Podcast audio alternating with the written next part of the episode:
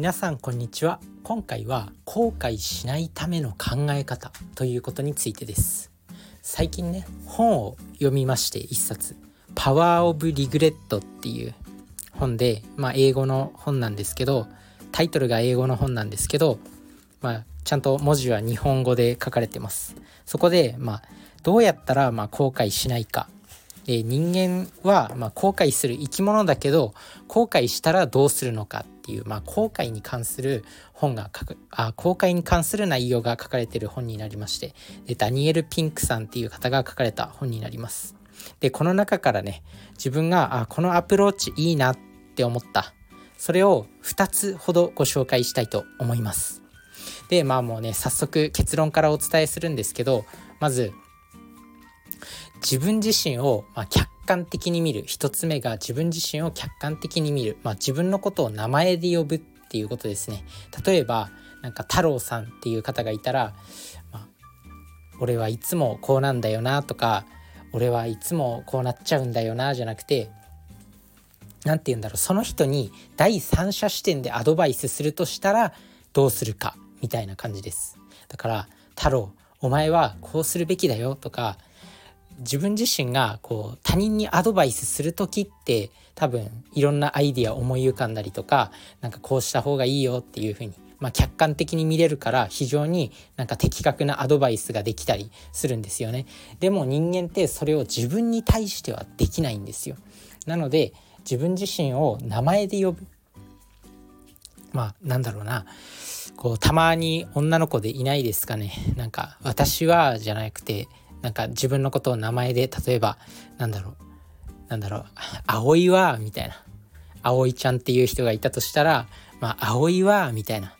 まあそんなイメージでもないですけど何て言うんだろうこう自分自身を、まあ、他人として見た時にどうアドバイスするのかっていう考え方。まあ、自分自身のことを第三者みたく名前で呼ぶっていうところですね。これが一つ目のポイント。そうすると客観的に自分を見れるようになるよ。そして的確なアドバイスができるようになるよっていうことです。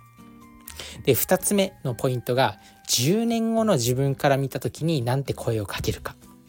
10年後の自分から見た時に何て声をかけるかです。まあ、例えばこうね自分自身がダイエットしたいとか英語勉強したいとかなんかこう健康的な生活を続けたいって思った思った時、まあ、10年後の自分ね今の自分の生活が例えば全然英語の勉強もしないしで運動もしないしなんか食生活も気をつけてないしっていう状態を10年後の自分が見た時に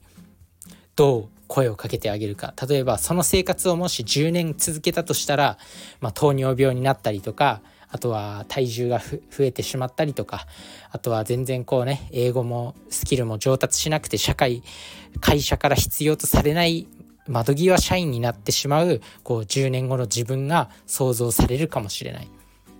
でその10年後の自分から10年前の自分にこうなんて声をかけてあげるかまあそしたら当然ね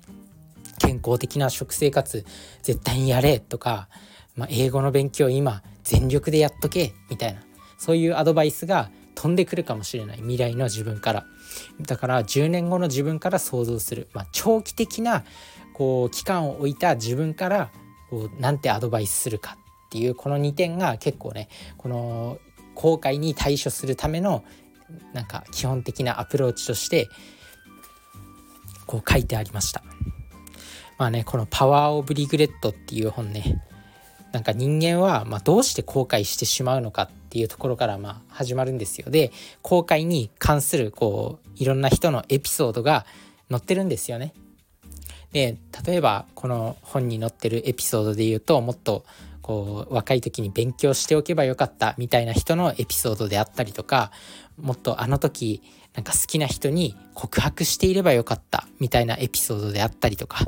まあ、人って後悔する時っていうのは、まあ、すでにもうやってしまったことを後悔したりとかあとはやらなかったことを後悔したり、まあ、いろんな後悔があるわけなんですよね。でも人のすごいところっていうのはこの後悔から学んで未来の自分をどうしていくかっていうのは変えられるっていうところで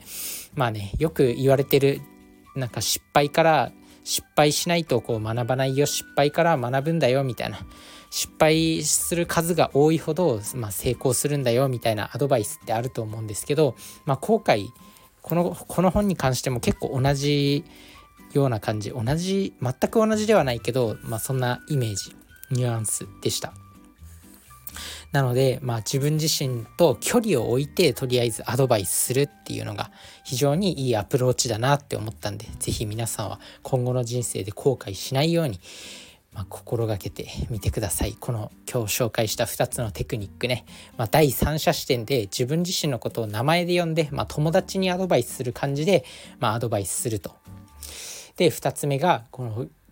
距離を置いてアプローチ。まあ距離というか、まあ、自分から期間を置いて、まあ、10年後の自分から今の自分に対して何てアドバイスするかっていうところですね。是非活用してみてください、まあ、もしねこう好きな人に告白できない自分がいるとしたら、まあ、第三者視点で、まあ、それが仮に友達だったとしたら別になんか告白したって死ぬわけじゃないんだから告白しとけよってアドバイスするかもしれないし、まあ、はたまた全然こうダイエットとかしないしなんか英語の勉強とかなんかそういうスキル習得のことしないっていう自分がいるとしたら、まあ、第三者視点で「お前やっとかないってやばいぞ」みたいな「今しか勉強できる期間ないんだかんね」みたいな20代は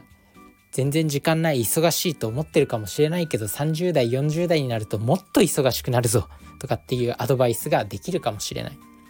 まあそんな感じで皆さんの人生にこのセルフセルフコーチングじゃないけどセルフなんだろうアドバイスみたいなのをまあ客観的な視点でできるようになる2つのアプローチなんで是非やってみてください。あとこの「パワー・オブ・リグレット」っていう本ね非常になんかね面白い本、まあ、後悔に関して非常にこう体系的にまとめられてる本。でその後悔に対する対処法とかもいろいろ載ってるんで是非読んでみてください。それじゃあね。バイバーイ。